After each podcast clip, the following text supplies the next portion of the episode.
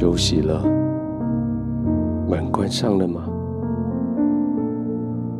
不仅仅关门，还加一道锁；不仅关上窗，还拉上了窗帘。这是叫你可以完全放松的地方，也是叫你与这个世界暂时隔离开来的小角落。虽然说是小角落。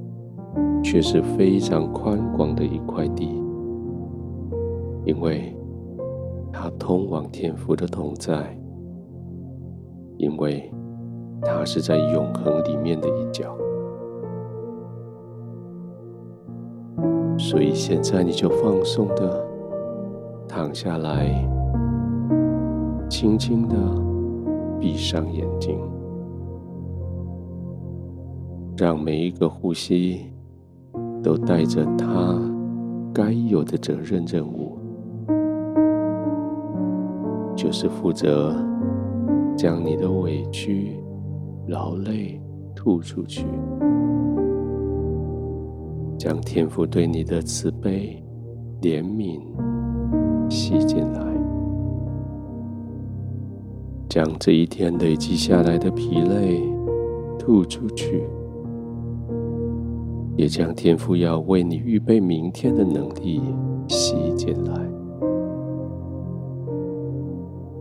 就这样练习几次看看，慢慢的吸，吸饱了停一下，再慢慢的吐气，在暂停的那一小瞬间。就是让天父的爱与怜悯、能力与慈爱渗透进去你生命每个角落，甚至到达那些你不知道受伤的地方，到那些你需要被爱的地方，到那些被你忽略但是很干渴的地方。再试一次吸气，停一下，渗透，慢慢的吐气，将那些污秽肮脏带走，将那些情绪带走，将那些不舒服带走。再吸气，停一下，吐气，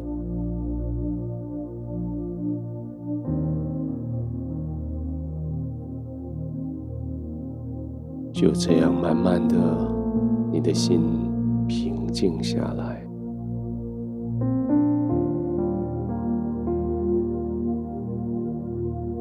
静下来，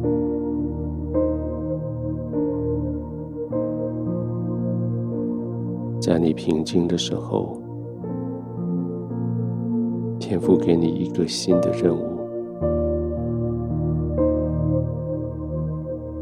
他说：“你可以为今天在白天得罪你的那一个人，为他守护他的秘密吗？”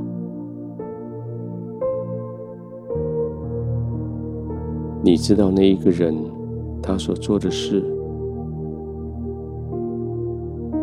但是你可以为他守密，不告诉别人吗？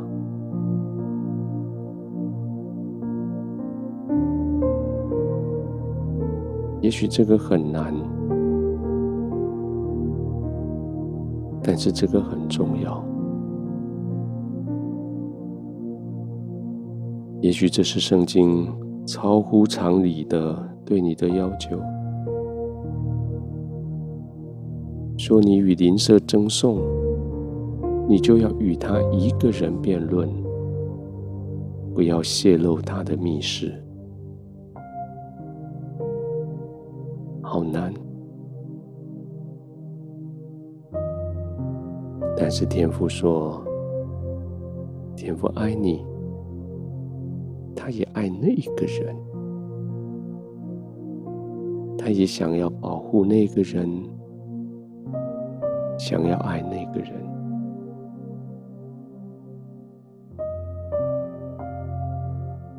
你可以陪着天父一起来爱那个人吗？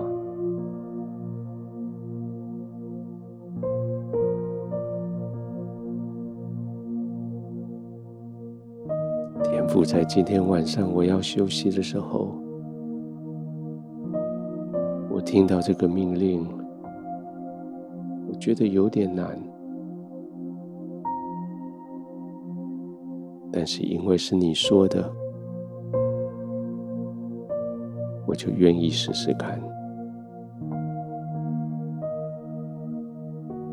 我知道好多关于他的事情。当我对众人说起他的事情的时候，大家就知道我的委屈。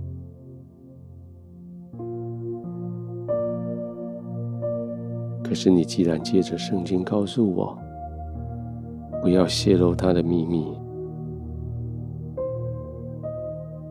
那我愿意试试看。比起泄露他的秘密，得到众人对我的支持，